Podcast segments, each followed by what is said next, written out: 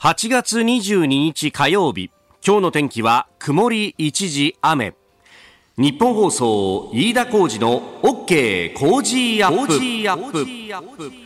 朝6時を過ぎました。おはようございます。日本放送アナウンサーの飯田浩二です。おはようございます。日本放送アナウンサーの新業一華です。日本放送飯田浩二の OK 工事アップ。この後8時まで生放送ですえー、朝の番組をかれこれ5年半ぐらいやっています、はい、で、えー、その前は夕方のニュース番組をやったんですが夕方の番組を準備している時って結構いろいろニュースが入ってきて差し替わることが多いんですよ、まあ、やっぱりね、えー、世の中動いてる時間帯に、えー、準備をしてで放送が、まあ、夕方4時ぐらいからあの当時始まってたので、えー、だったんですけど、まあ、これ朝の番組になると、まあ、基本的に特に国内のニュースっていうのは、えー、前日の、まあ、夕方、夜ぐらいまで、まあ、そこから海外が動き出すので、まあ、そこら辺で少し差し替えがあるかどうかというところなんですが、今朝方は結構、スタッフ間で、えー、情報のやり取りがありまして、えー、北朝鮮が衛星を打ち上げるという通報が入ったということで、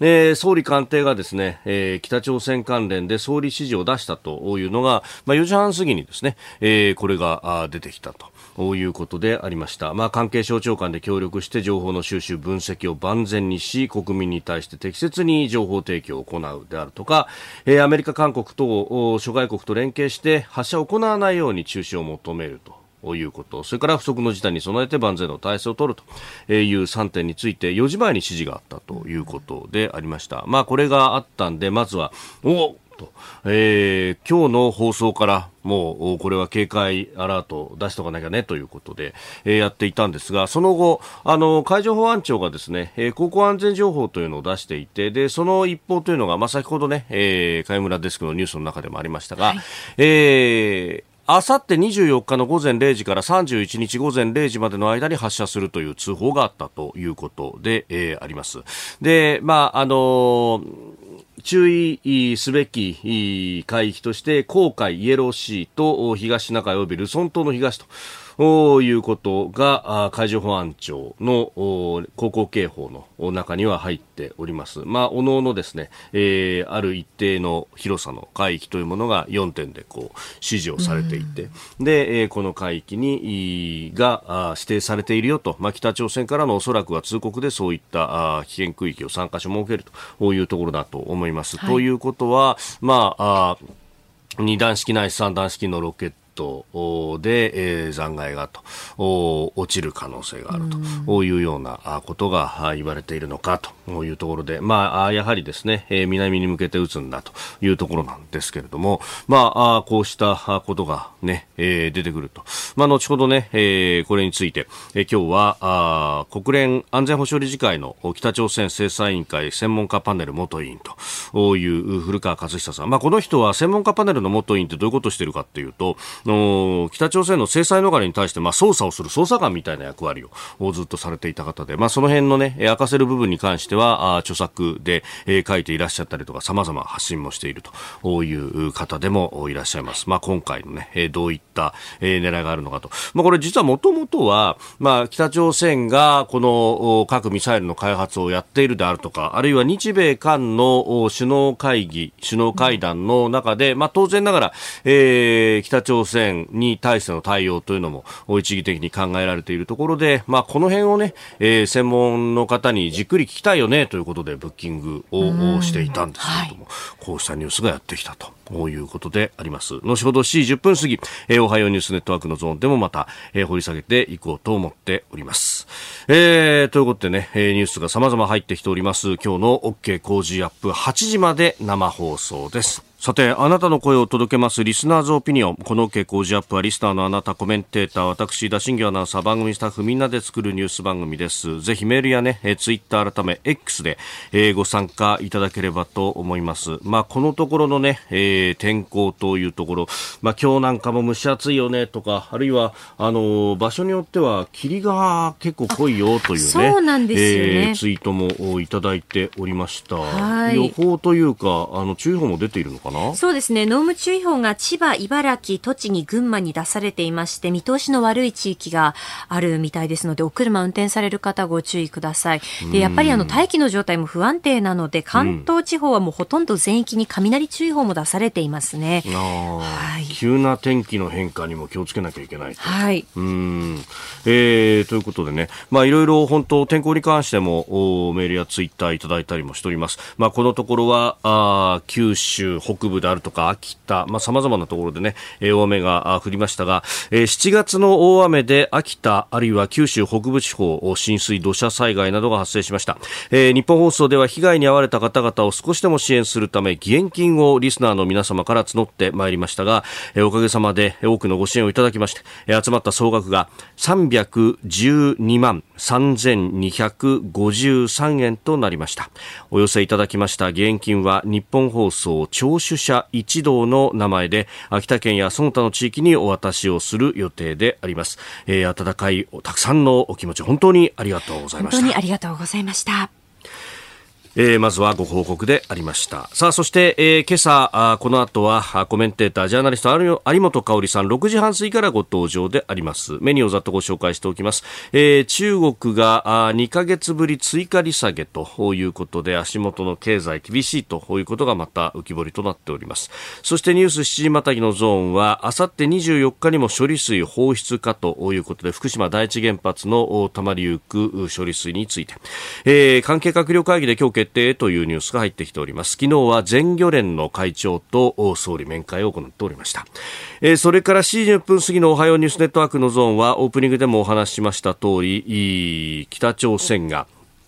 人工衛星の発射を予告したということ、えー、専門家古川勝久さんとも電話をつないで深めてまいります。そして、えー、7時半ごろの教えてニュースキーワードのゾーンでは子育て世帯におむつを宅配する行政支援についてそしてスクープアップのゾーン、えー、重要土地規制法の問題点についても取り上げます。メール X こちらです。メールアドレスはコージーアットマーク 1242.com アルファベットすべて小文字で COZY でコージーです。コージーアットマーク 1242.com。ファックスは0570-021242。0570-021242。ツイッター改め X は、ハッシュタグコージー1242、ハッシュタグコージー1242です。今週はコージー米です。JA 全農千葉から千葉の新米つぶすけ5キロを毎日20人の方にプレゼントします。いただいたオピニオン、この後ご紹介します。本音のオピニオンをお待ちしています。ここで番組からのお知らせです。飯田工事の OK 工事アップでは来週8月28日月曜日からの1週間、特別企画をお送りします。工事アップ激論ダブルコメンテーターウィーク。毎日6時台から2人のコメンテーターが生登場。政治経済から外交安全保障までニュースを徹底解説。生で激論を繰り広げます。まず初日8月28日月曜日のコメンテーターは評論家宮崎哲也と政治ジャーナリスト青山和弘。8月29日火曜日のコメンテーターは数量政策学者高橋洋一とジャーナリスト須田慎一郎続いて8月30日水曜日のコメンテーターは、弁護士野村修也と政策アナリスト石川和夫。8月31日木曜日のコメンテーターは、ジャーナリスト峰村健二と軍事評論家小泉悠。そして最終日9月1日金曜日のコメンテーターは、経済学者飯田康之とエコノミスト片岡剛志。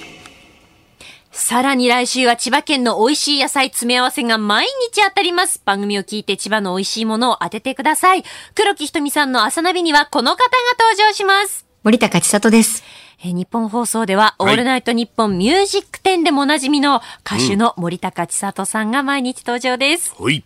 えー、飯田浩二の OK 工事アップ激論ダブルコメンテーターウィーク。来週8月28日月曜日朝6時から生放送でぜひお聞きください。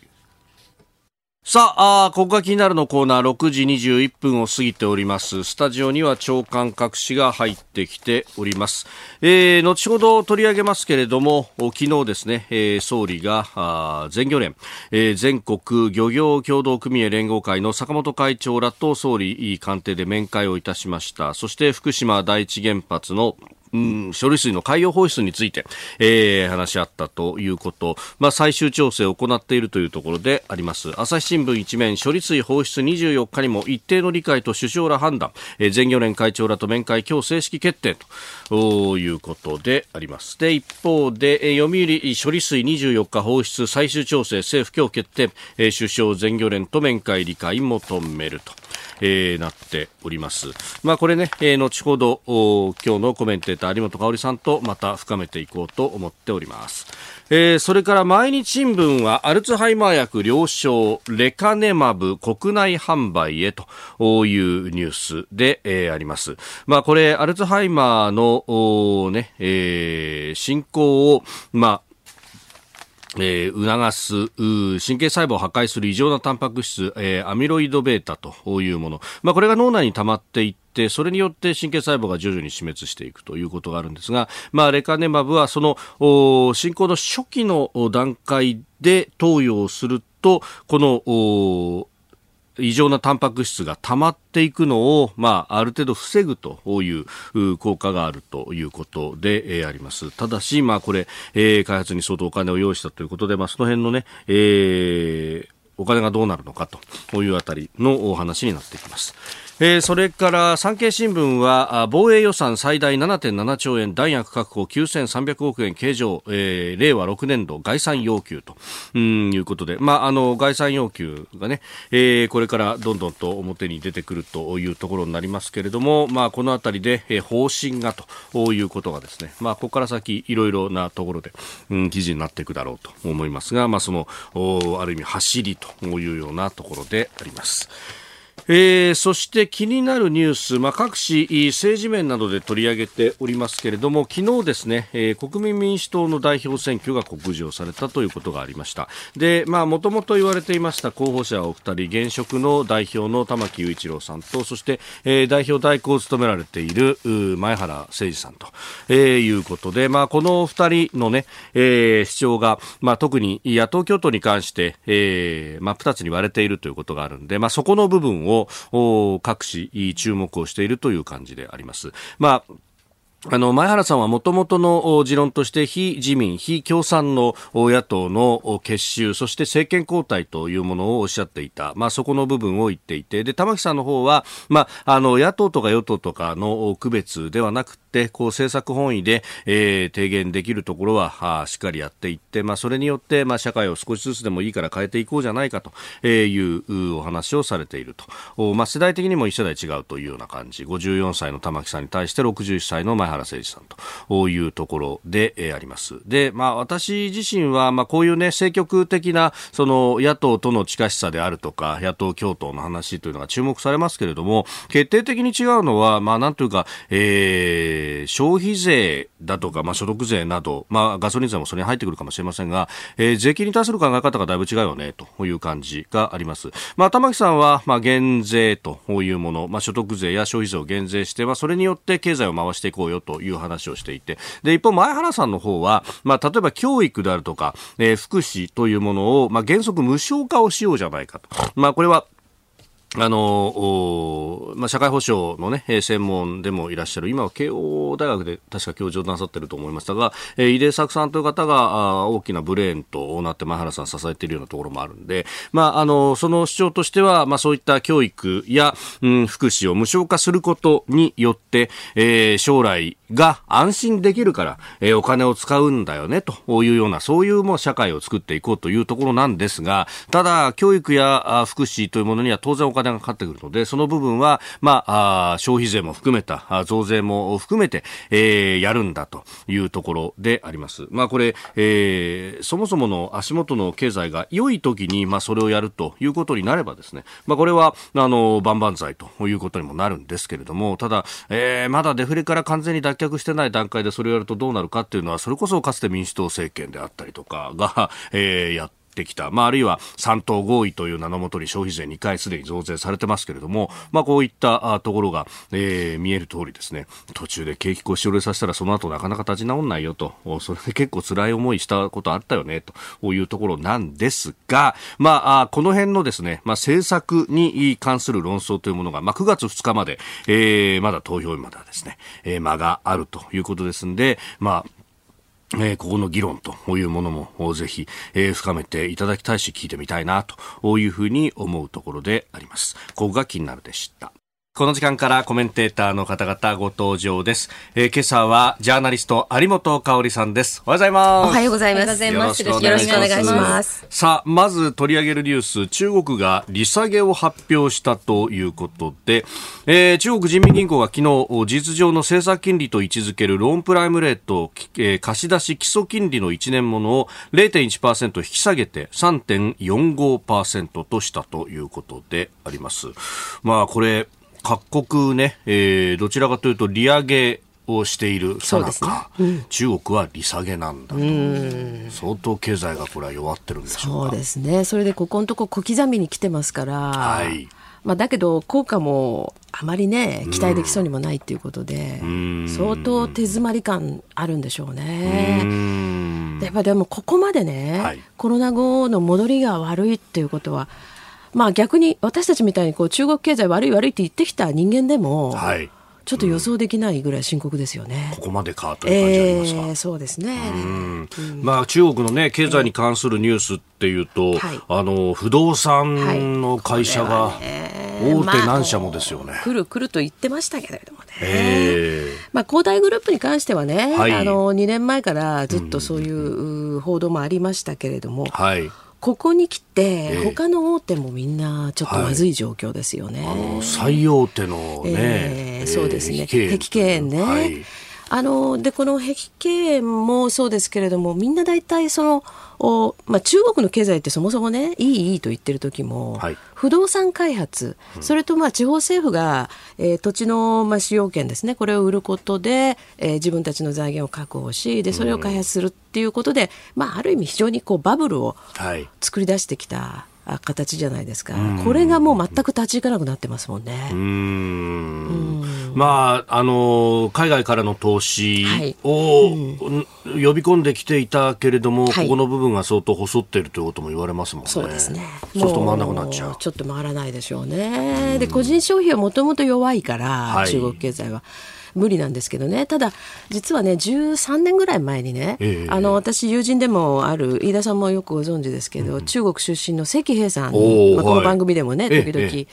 ご一緒しますけれども、関さんと一緒に、本を出したことがあって、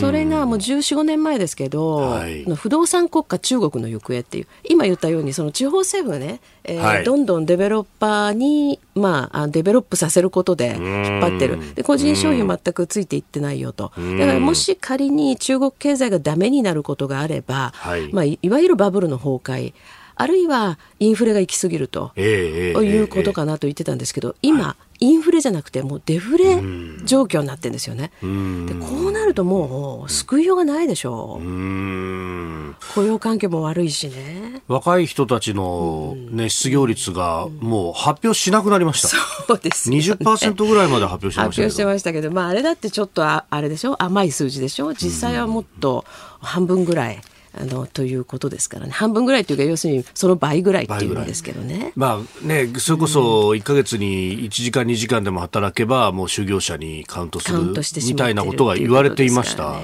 当時も、うん、それから今後やっぱり心配になってくるのは多分銀行が持たない可能性ありますよね。銀行に相当こう、公的な資金が注入されているというのがちらほら出てくるようになりましたね。聞いてますけどもね、はい、でもやっぱり銀行の利ざやっていうのはものすごい縮小してるんでしょうから、これなかなか持たないという可能性が出てきますよね。まあこれ利下げをするということになると、うん、当然ながら銀行の、はい、まあその収益の部分は圧迫されますよね。圧迫されますからね。今も大変だっていう状況なのにということですよね。でまあ公共工事ももうどんどんできなくなって中断したりしてるわけですから。はいまたさらに失業者増えますよね。ここれは本当に大変な状況だと思いますね。で、それでね、ちょっと私関係、え日本にね、はい、まあどのぐらい関係あるかって話の一つなんですけれども、はい、あの日本の年金がですね、はい、GPIF っていうところがですね、えー、いろんなところに、まあ、株で基本的には運用してるんですけれども、株と債券ですね、はい、で外国株でもかなりの額を、まあ、運用してるんですが、えー、これねあの、GPIF が公表してるリスト、はい投資先リスト。はい。全部ね、あの、当たりました。それでね、これ中国株にも相当投資してるんですけど、今問題になっている恒大、はい、これはね、多分去年の年末の段階で、まあちょっと減らしてはいるんですよね、その前の年よりは。その前の年に、やはりかなりね、まずい状況があったんで、でね、だいぶ減らしてはきてますけれども、はい、まだ、あの、入れてますね。はあ、そうですか。恒、うん、大にも入ってるんですね。はい。碧桂園も。碧桂園も入ってる。はい、なるほど。えー、まずは中国利下げ発表というニュース、まあ、日本への影響はというところもお話をいただきました、うん、有本さんには今日も8時までお付き合いいただきますよろしくお願いしますよろしくお願いしますお聞きの配信プログラムは日本放送飯田浩司の OK コージーアップの再編集版ですポッドキャスト YouTube でお聞きのあなた通勤や移動中に最新ニュースを押さえておきたい方放送内容を少しでも早く知りたい方スマホやパソコンから radiko のタイムフリー機能でお聞きいただくと放送中であれば追っかけ再生も可能ですし放送後でも好きな時間に番組のコンテンツを自分で選んでお聞きいただけます。毎朝6時の生放送では登場するコメンテーターの最近の活動はもちろんたっぷりとニュース解説をお送りしています。レギュラーコメンテーターに加えて専門家と随時つないで掘り下げてお送りしています。日本放送のエリア内でお聞きの皆さんラジコラジコのタイムフリーでチェックしてください。ツイッターでは最新情報を発信中。ぜひフォローして番組にご参加ください。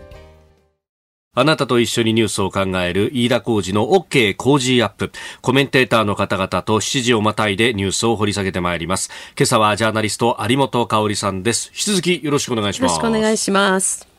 えー、まず株と為替の動きをお伝えしておきます、えー、現地21日のニューヨーク株式市場ダウ平均株価は先週末と比べて36ドル97セント安い3万4463ドル69セントで取引を終えました。ハイテク銘柄中心のナスダック総合指数は206.81ポイント上がって1万3497.59でした。一方円相場は1ドル146円20銭付近で取引されております、えー、アメリカの利上げ長期化に対する懸念が広がる中小幅反落したということでありますえー、まあ、週内にジャクソンホール会議というね、各国の中央銀行の関係者らが一堂に関する会議を控えて、まあ、様子見ムードというところもあったようです。えー、では、取り上げるニュースはこちらです。あさって24日にも処理水放出か。今日の関係閣僚会議で決定へ。東京電力福島第一原発から生じる処理水について。岸田総理大臣は昨日全国漁業協同組合連合会の会長らと総理官邸で会談し風評被害などの対策に国が全責任を持つと伝えました。会談後の岸田総理大臣です。坂本全漁連会長をはじめ漁連の皆様方とお目にかかり、率直な意見交換をさせていただきました。本日のやり取りを踏まえ、明日朝、関係閣僚会議を開催し、政府全体で安全性の確保や風評対策の取り組み状況について改めて確認をし、東京電力による ALPS 処理水の放出の具体的な日程を決定することといたします。早ければあさって24日に海洋放出を開始する方針を固めました。今日の関係閣僚会議開催で決定をするということです。えー、今朝、まあ、朝日新聞、そして読売新聞一面トップと、まあ、朝日はね、えー、黒字に白抜きのかなりセンセーショナルな見出しをつけております。はい。はい。うんまあ、あのもともと日米韓の首脳会議の後に、これを決めるんだということ言われてましたもんね。はい、そうですね。これはもう私評価したいと思いますね。もっと早くても本当は良かったと思いますけれども、はい、で何よりここで重要なのはあの、まあ、風評被害風評被害って言いますけれどもね、はい、やっぱり政府がもっと積極的にこの風評を、うんうん、おまあ、抑え込んでいくっていうのか否定していくっていうのかそういう必要がありますよね。であの昨日でしたかね、えー、西村経産大臣の SNS でですね、はい、あのちょっとショート動画みたいなのがあの検出されてアップされてるんです、はい、これ非常に分かりやすいんですけれどもあの私たちは大体日常生活の中でもね自然界から受けるその、まあ、放射性物質の影響っていうのはあるわけじゃないですか、はい、それが大体あの2.1ミリシーベルトぐらい、はい、で今回のこの処理水でね言われていることというのはその100万分の1から7万分の1ぐらいということなんですよと。でさらに、まあ、今後放出後もですね、はい、えー、モニタリングをちゃんとやっていくということですから、まあこれ以上何がっていう話なんですけど、このこと自体がね、はい、まあ非常に分かりやすい事実なんだけれども、えー、この非常に 短くまとまったショート動画これ、しょっちゅう流したらいいんじゃないの？政府は。政府広報という形で。まあ、あの、大臣のね、もちろん SNS もあるんですけども、はい、これ、フォローしてる方が10万人足らずだから、これはやっぱり不十分で、はい、あの、メディアへの CM とかね、いろんなものを使ってどんどん流していくという必要があるし、それから何よりもやっぱり漁業関係者の方々が一番困ってるのは、はい、あの、輸出が減ってしまってね、で、漁価が上がらない。っていうことですよね。だからこれはやっぱり国内の需要喚起をもっと積極的にこれもしていくとい。う必要があるでしょうね。はい、ただあの、まあ、全漁連の坂本会長もですね別にそのなんか政府とすごく対立しているようにね煽ってるメディアもあるけれど必ずしも、コメントを拝見しているとそういうことではなくて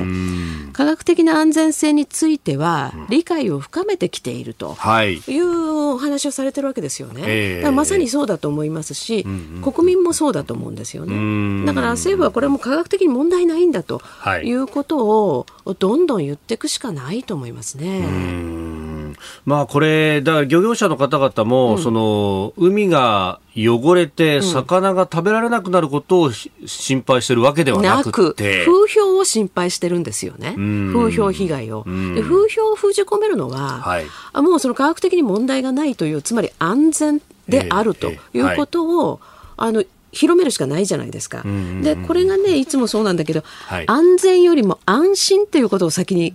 言うでしょ？はい、で以前ねあの、まあ、東京では、はい、例えばその築地から豊洲にねお魚市場を移転するときに、まあ、あの時はあろうことか知事がですよ、うん安全はあるけど安心がないとか言っちゃったんですけど、はい、これは大きな間違いでね安全だったらば安全ですよということをもうどんどん言い募って、うん、言い募ってって言うとおかしいけれどももうあの何度も何度も、ね、過剰なぐらいに言ってね、うん、安心を作り出すのは行政の役割ですからね、えー、もう政治の役割としては今後はいかに安全であるかということを言うしかない、うん、それからこの処理水のまあ海洋放出ということで言うとね、はい、いろいろ文句言ってる中国なんかは大体日本の6、7倍ってことでしょ？濃度が、えー、トリチウムに関しても。はい、何言ってんの？って。うんうん、誰か一人でも有力政治家が言いましたかね？っていう話なんですよね。やっぱりこういう時はね、相手の言ってることに対してきちんと反駁するっていうこともこれも国民は見てるわけでね。はいあのあなたたち言ってること違いますよねと、ちょっとねそのそういうことを言うだけの、はい、まあ、政治家っていうのが今いなくてねあまりにもおとなしすぎる。ん。なんか間違ったこと言われたら言われっぱなしっていうのはこれはちょっとあのもちろん、えー、国際的にもお、まあ、弱いと思うけれども。はい。国内でも、その外国にわけのわからないこの風評みたいなことを広められてることに対してきちんと対抗してないっていうことを国民は見てますよね。うん。まあ、これね、うん、あの IAEA 国際原子力機関が、はい、あ専門家たちを引き連れて調査をしえー、しましたね、で報告書を出して、えー、でその中でもうこれ科学的な安全性というものはもう担保されてるんだと、はいうん、で IAEA も継続してモニタリングをしていくんだと。はい。えーだからもうそこでお墨付きというか。そうですね。何の問題がっていう感じですよね。で中にはねその処理水を薄めて政治家が飲むパフォーマンスやればいいんだって言うんですけどいやそれもねなんかこれはねなんか中国がね飲んでみろって言ったからそれに乗ってるみたいな話で、そんなバカバカしいことをやる必要はないですよ。あのまあやりたきゃやればいいと思いますよ。だけど本来飲むもんじゃないんだから、という話ですね。えー、この処理水のね、えー、話に関して、まあ、特にその中国、韓国等の反応等々、えー、ニュース7時またぎ、7時をまたいで、えー、取り上げてまいります。引き続きよろしくお願いします。よろしくお願いします。さあ、福島第一原発の処理水海洋放出についてで、うん、えー、ありますが、まあ、その中国や韓国の反応、はい、まあ、韓国は政権が変わって、えー、IAEA のね、うん、えー、この調査報告書等々政府としては尊重するというふうに言ってますが、うん。はい、なんかこう国内外ともにこう政治的な思惑としてこれを使うと、うん、そうですね。あのまあ、確かにね、韓国政府も政府そのものはすごく理性的なことを言ってますけど、はい、えー、っと2か月近く前ですかね、私、たまたま永田町に行ったら、うんうんうん、あ2か月でもないか、7月ぐらいですかね、はい、あの議員会館の前でね、あの例のほら韓国から来て、はい、えー、福島でもいろいろわーわー言っていたあの野党の、はい、韓国の野党韓国の野党の、はい、まあ、議員団の人たちがいますよね。あの共に民主党共に民主党。もともとムン・ジェイン政権を支えてそうです。ムン・ジェイン政権を支えていた共に民主党の人たち。プラス、うんうんうん、あの例の正義連のね、はい、えー、代表だったユン・ミヒャン氏ですね、今、あの人無所属になってますけれども、はい、この人たちがもうお揃いの T シャツ着てね一個連隊で、うんあの、わーわー言ってるわけですよ。議員会館の前でね。はい、でももう国会閉じちゃってるから、議員会館の周りなんて人なんかほとんどいないわけ。あの議員だって地元に帰ってる人が大半なんですよね。夏はね。そう。で、そこに来てわーわー言ってて、まあ、それをあのメディアの、日本のメディアの方たちも撮ってましたけど、はい、あ、要するに、韓国がって言ってるけど、韓国がというよりは、韓国のムン・ジェイン政権を支えていたこういう人たちが騒いでるだけなんですね。あのプラカード見ると、汚染水を流すなみたいな言ってますけどね、じゃああんたのところはねその67倍のものを流してるわけでしょって、まあ、韓国も中国も大体それぐらいですよね、はい、えー、それどうなってんですかっていう話ですね。だからまあこれは韓国のその左派野党を中心にした人たちが政治利用している、はい、それから韓国のメディアもそこに便乗している。最近だんだんちょっとおとなしくなってきましたけれども韓国メディアはそして中国がさらに、えー、これをなんかわーわー言って、えー、日本に対してなんなんというか、まあ、嫌がらせ的なね、えー、ことをする材料に使ってるわけですね。大気に放出しようとか。言ってますよね。あとね、その、まあ、中国だと思いますけれども、例えば今、ホタテ漁が最盛期に入ってきて、はい、えー、輸出が、まあ、半減してると、そういうことで、まあ、漁師さんたちもね、いろいろ困ってるという話なんですけど、まあ、私ね、その事情わかるけれども、これね、やっぱり中国の市場を頼みにするというのは、そもそも非常に危険なんですね。例えばあの今中国は台湾に対して何やってるかっていうと今度はマンゴーを買いませんとか言い始めてるわけですよ。あちょっと前にパイナップル、ね、パイナップルありましたでしょ、はい、2年前にパイナップルがあって、えー、このパイナップルの時は台湾はまあこれをこれを機にということで日本市場に入れて、まあ、これでこうそうしたわけですよね。みんな買おう買おうって言ってい。そうです。でその前後にやはり、はい、あの中国はですね、まあ、今の蔡英文政権に対する嫌がらせですよね、あの旅行者をどんどん絞ってきた、はい、団体旅行をやめさせて個人旅行ももう台湾に入れないということをやってきたんですけれども、まあこれもねあの台湾側はその動きを読んで東南アジアとかオセアニアとかに、まあ、大きくキャンペーンを張って、総数としては中国からの観光客がいなくても済むぐらいの数を確保したわけですよ。で日本もねやっぱりそのあたり考えないといけませんね。食品でもねツーリズムでも何でもやっぱり中国頼みというのは政治的に容易に利用されてしまう。うネタをどんどん向こうに提供してるのと一緒ですから。これはやっぱり大きく考え直しが必要だと思いますね。まず私はやっぱりあの水産物に関しては国内の需要喚起、はいこれ、この需要喚起策に政府はもっと取り組む必要があると思いますね。それからその水産物ってね、まあこれ水産物に限らないけど、うん、今いろんなものがどんどん値上げしていってます。はい、で、この原因の一つはですね、まあ、その流通ですよね、流通コスト上がっている、でそのガソリンの値段がねどんどん上がっているってことじゃないですか。はい。この辺り対策しないとね。ね。だから船動かすにも取った魚を持ってくるにも何もね全部エネルギー価格が上がってるわけですもんね、うん、上がっているわけですもんね。だからその収益性が低くなってるわけですね。はい、それからやっぱり国民の魚離れっていうのもかなり深刻だというあたりがありますから、他にやらなきゃいけない国内のその需要を喚起して漁価をもう少し上げていくっていうことの努力に、えそれこそそっちに寄り添うべきだと思いますね。美味しくって手頃な値段であれば買うよっていう人はいっぱいいるし、と思いますね,、ね物流の大手でも福島のものが入ってますよ、常磐もの美味しいですよってやってるところはあるし、うん、結構買っていってるっていう話はあります、ね、と思いますけれどもね、でみんなお魚食べたいわけですよね。あの日本人も高齢化してますからね、はい、実は魚食べたいんだけれども、うん、魚の方が肉よりも割高感があると。心当たりがあ実はそうでもないんだけれども、うんうんうん、そういうふうに感じてしまってるわけですよね。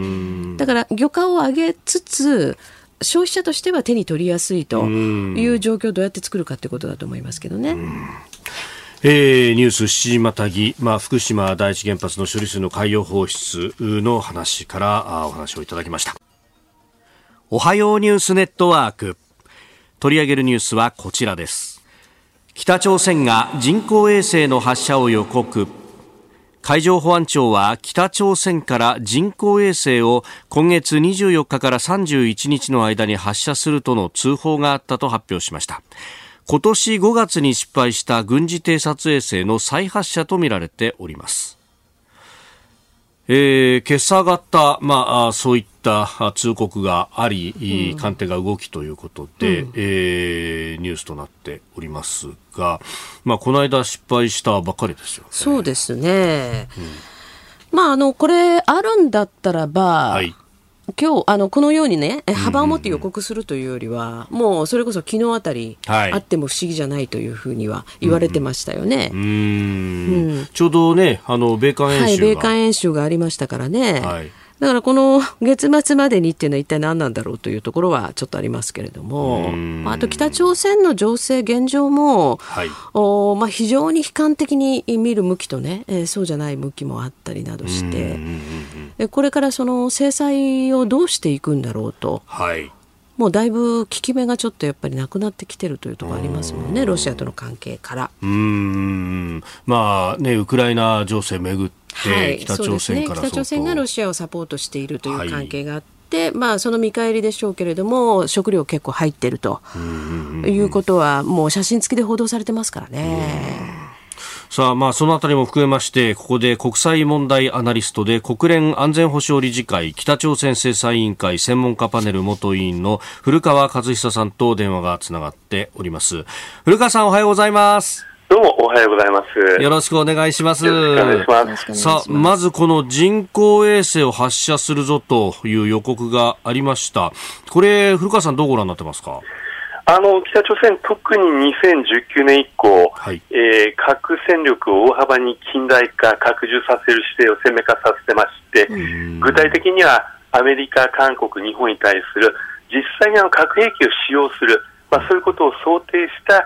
あミサイル戦力の構築を進めてきました。で中でもやはりあの米韓連合軍や日自衛隊の動きを監視したりする、はい、まあ、こういうあの偵察衛星の構築というのも非常に重要な一つの課題として位置づけてきたわけです。で5月に、えーまあ、あのこの軍事偵察衛星、えー、搭載ロケットを発射したのがソハエえーまあ、あの黄海ですね、北朝鮮の西側の海岸にある、はい、ソハエ衛星発射場というところなんですが、ここにあの2箇所発射施設があります。あの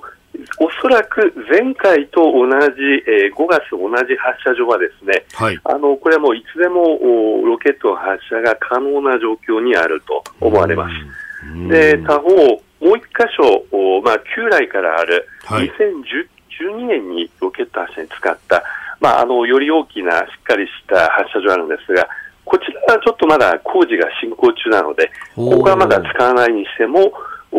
近い将来、えー、またあの後継機の軍事偵察衛星を発射する体制があ、まあ、構築されていると、まあ、そういう状況だと思います。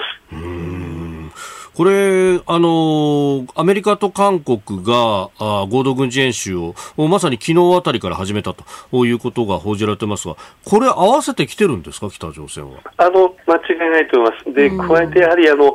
先のあの先日あのキャンプ・デイビッドにおける日米韓3カ国ですね、はい、あのまあ、あの日米韓3カ国はまさにあのこのようなあの北朝鮮の挑発自体には迅速に協議するということで合意しております。はい、あのそしてあの対応すると、えー、このまさに最初のテストケースになろうと思います。えー、スタジオにはジャーナリスト有本香里さんもいらっしゃいます。おはようございます。よろしくお願いします。おはようございます。あのこれ北朝鮮についてですね、まあ、その日米韓での話し合い、まあ、あの協議のお話を今されていましたけれどもあの北朝鮮のこの核戦力の脅威についてですね対策しよう対応しようこういうふうな話がされたと思うんですがこの内容についてどうご覧になってますか？そうですねあの、まあ、あのこの3カ国のキャンプ・デイビッド合意というのは、うん、あのまあ、韓国がはあの初めて、うん、えー、このアジア太平洋地域全般、朝鮮半島を越えて、うん、特にこの台湾海峡あるいは中国対策、うん、えー、こういうことについて、えー、より、えー、日米との連携をコミットさせていく、あるいは米韓同盟を拡充させる、はい、えー、姿勢をこの鮮明化させたということでは、あの非常に重要なステップだと思います。ただ、若干あの温度差があると思います、うん、えー、米国政府の当初の意図としては、はい、えー、まさに緊急事態の3か国の協議、えー、これ義務化させるということがあったんですが、ありましたね。えー、あのこれあの韓国がやはり中国への配慮もあり、うん、あのまあ協議にコミットするという形でかなりこう頓感してますので、うん、えー、かつやはり米韓連合軍、えー、合同軍事演習にやはりしっかりと自衛隊がロジスティックスのサポートで入るという前提で組まなければ、うん、実際の戦争を想定した準備にはなりかねませんので、はい、ここら辺がまだ課題だと思います。なるほどあのさらにそのサイバー分野でもですね、まあ、これ連携を強化していくということのようなんですけれどもこれ北朝鮮のサイバー攻撃って、まあ、結構日本でもお実はいろいろあるというふうには聞いておりますけれどもこのあたりはどうなんでしょうか？あの公式の北朝鮮のはい、まあ、あの対中国輸出総額をに匹敵するあるいは上回るぐらいの金額に相当するこの暗号資産、うん、えー、これを北朝鮮は近年サイバー攻撃で不正に、えー、奪取するということに成功し続けています。言ってみれば北朝鮮にとってサイバー攻撃による外貨獲得というのは、うん、新しい一大産業になりつつあると言っても過言ではないと思います。あの情報収集、外貨獲得、はい、えー、このようなことが日常的に行われ、日本も間違いなくターゲットがされてますので、われわれ国民一人が、えー、サイバーセキュリティをしっかりとするということが、えー、あの非常に重要な時代になっていると思います。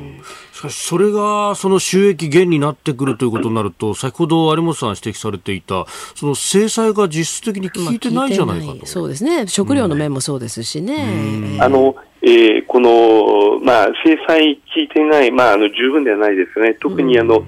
中国と、中国政府は、北朝鮮による制裁違反に、えー、もう目をつむるという姿勢を鮮明化させている上、ロシアに至っては露骨にもう国連制裁違反を行っていると考えられています。ですから、あの、これらの2カ国に対する、えー、この政府機関、あるいは企業、個人ですね、北朝鮮の制裁に加担している、えー、こういう、えー、ネットワークに対する二次制裁、えー、米国、韓国、日本、ヨーロッパ、こういう国々が協調して、え仕掛けていくということは非常に重要です。あの制裁には意味があります。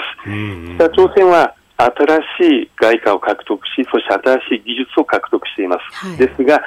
この新技術に基づく戦力を、えー、作るにはやはり兵器を大量生産が必要なんですが、それはまだできていません。これをいかに阻止することができるか、ここが今の制裁の重要な課題だと思います。あの古川さん、まあ、著作の中でもこの北朝鮮に対して協力をする、えー、個人だとかというようなあるいは企業というお話も書いてらっしゃいました。これあの日本だとか西側の国々の中でもそういったあ組織というのは今も存在するというふうに理解していいですか？はいあの今も存在していますし北朝鮮があのコロナ禍が明けて、え、いわゆる対外交易を再開させているわけですが、うん、その中でやはりこれらの非合法ネットワークの活動というのがまたあの再開しているということが、日本国内および、えー、海外でも確認されております。うん、あのまああの知られている話ですが、えーあえー、ロシアと北朝鮮の武器の取引、えー、これを仲介したのはヨーロッパスロバキアの、うん、人間です。で日本国内におきましても、はい、北朝鮮に対して、えーまあ、巨額の投資プロジェクトを、まあ、アレンジしてみたり、あるいは北朝鮮人プログラマーに対する、えー、仕事の斡旋をしたり、まあ、こういう事件がああの発覚しておりまして、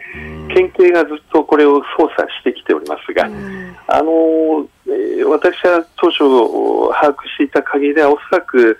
春頃には、摘発がなあの発表されるものと思われていましたが、はい、あのずっと遅れております。あのもしかしたら日朝協議に向けた外交的な配慮というものがあるかもしれませんが、このまましっかりとあの取り締まらなければいけないと思います。ね、二次制裁を強めることで、そうしたネットワークにもダメージを与えることができるということですか？あの今、やはり制裁で一番抜けているのは、北朝鮮に協力している中国、ロシアを中心とするこの仲介者に対する制裁ですね、これがちょっとあの後手に回っている、アメリカ政府もやはり今、あのロシア、えー、制裁が一番重要な課題として位置づけられてますので、ど。うしてもやはり人員が十分に避けないところもあろうと。思います。ここら辺日米間でより緊密に司法当局が協力し合う必要があると思います、はい、古川さんどうもありがとうございました。ありがとうございました。どうも。続いて教えてニュースキーワードです。子育て世帯におむつを宅配する行政支援福岡市が市内に住む0歳から2歳の子育て世帯に定期的におむつなどの育児用品を無償で届けるサービスを8月から始めました。スタートからおよそ1週間で対象者の半数近いおよそ1万8000件が登録したということです。えー、この子育て世帯におむつを宅配するという行政支援、えー、滋賀の東近江市が元祖とされているということですが、うんはい、これ、その経済的な支援というだけではないんね、まあ、あの特にあの明石のね、はい、えー、取り組みっていうのが割と知られてるんですけどあの要するに物を配ることが主眼ではなくて、えー、まあ、それが一種の見守りなんだと、虐待防止というかね、はい、であのまあ、大体孤立しやすいその子育て世帯の特にお母さんですね、まあ、そういう人たちにこう声をかけていく、うというような、それを主眼にしたサービスだというふうに、明石市の前の市長はおっしゃってますよね。はい、えーと、泉さん泉さんはね、はい、はいで、まあ、今回もそういう趣旨も語られてはいるんです。うんうんうんうん、ただ私はやっぱりこれね、あの、まあ、福岡のこの高島市長はですね、はい、いろんな改革をしてこられたり、あるいはその子育て支援ということも、この福岡市はずっといろんなことやってきましたからね。はい、まあ、それは全く評価しないわけじゃないんですが、やっぱりちょっとこれには首をかしげるなというところもあるんですね、正直ね。でもちろんあの、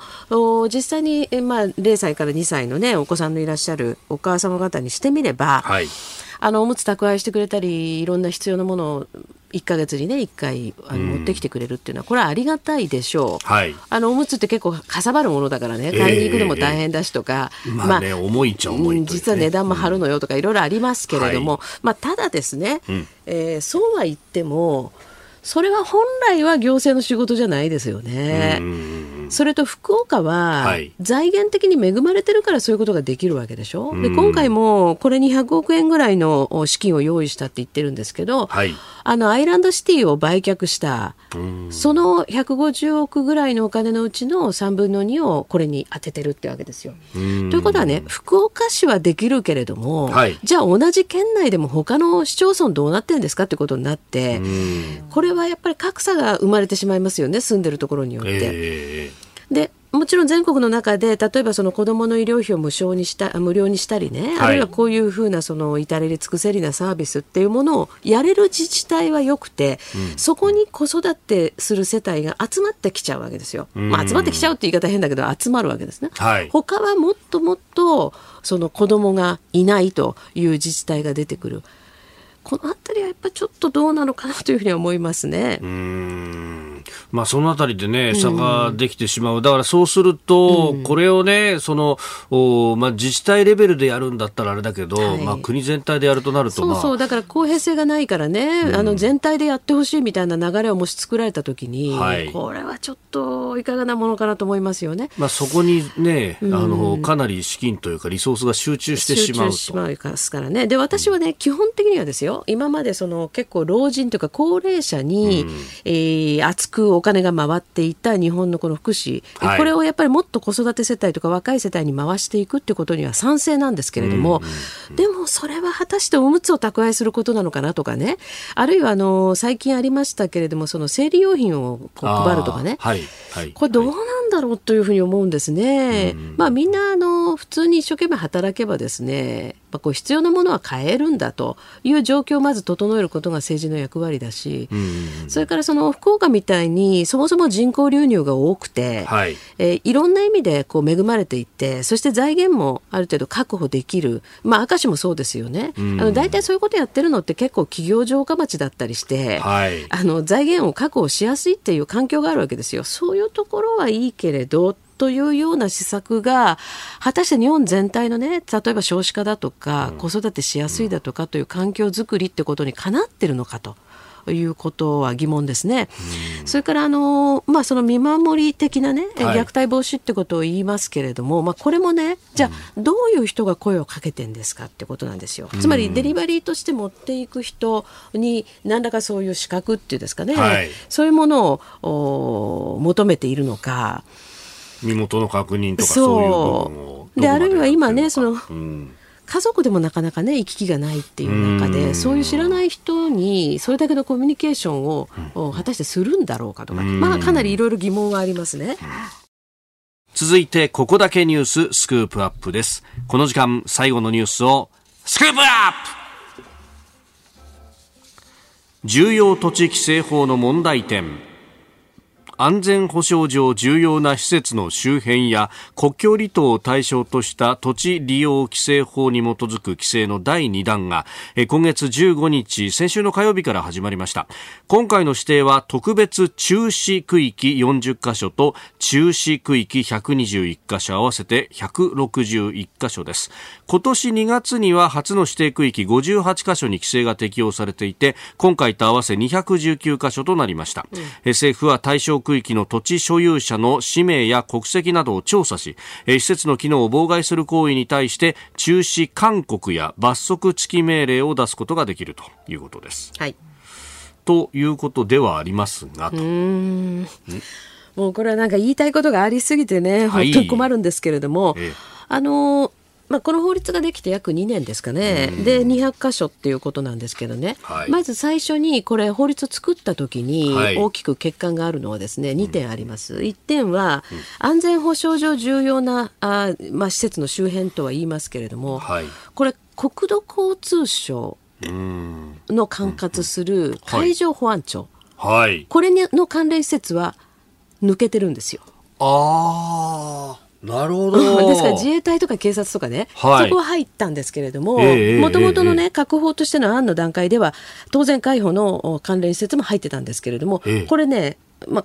公明党が消極的だったということもあって、これ抜けてんですよ。ああ、なるほど。これはこの法律のまず問題点です。国交省の大臣は公明党から出している、はいはい、そうです。はい。それが一つ。それからもう一つはですね、これ一応その、じゃあ、安全保障上重要な施設の周辺って、周辺ってどのぐらいですかっていうと、1キロなんですよ。おお、週1キロ。1キロなんていうのはね、はっきり申し上げて、はい、その安全保障的な観点から見れば、はい、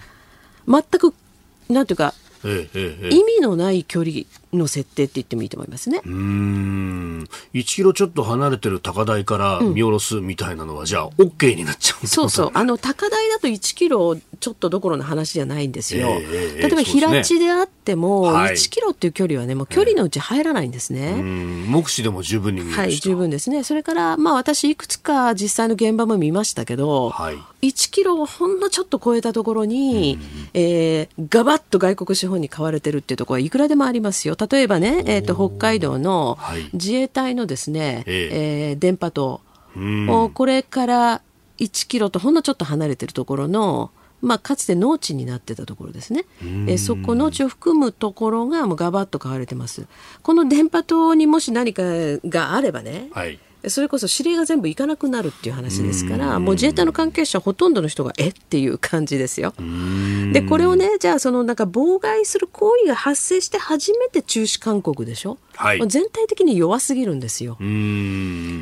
それからね、例えばその、えっと、今回、まあ、重要な施設として空港とか原発を含め、というようなことになってきました。はい、で原発ということでいくとこれもですね、まあ、この、えーと、土地のね、まあ、外国資本による、まあ、特に中国系の資本による大規模な買収というのを、私が取材し始めたのが大体2009年ぐらいなんですね。ですから今から14年ぐらい前なんです。はい、でその当時に最初に見たところの一つはですね北海道の泊原発、えーはい、これを海越しにもうまともに見えるところが、うんえー、買われていました。もう今も多分そのまま所有者変わってないと思うんですよ。で、そこはね、7キロぐらいは離れてるんですけど、何の遮蔽物もないですからね。お海を挟んでということであればね。はい、で、いろいろね、今日本国内に武器が持ち込まれてるとかいろんなこと言われてるじゃないですか。はいだからそれもその見てすぐの時に、まあ、当時はあの、まあ、当時はというか今もですけれども今も参議院議員をしてらっしゃる自衛隊出身のね佐藤正久さんのところに、撮ってきた写真とか映像とか持ってって見ていただいたら、まあ、迫撃砲で狙うには全然別に難しいとこじゃないよねと。ですから数キロ離れてて例えばちょっと高台とかね何の遮蔽物もないところとあの、ま、邪魔するものがないところだったらばいくらでも攻撃対象にできますよ。それから目視が可能。でこれは北海道なんかでも高台からですねだいたい数キロ離れてるけれども上からまともに見下ろせるところっていうのはいくらでもありましたね。あるいはあの空港でもですね空港のあの、はい、こう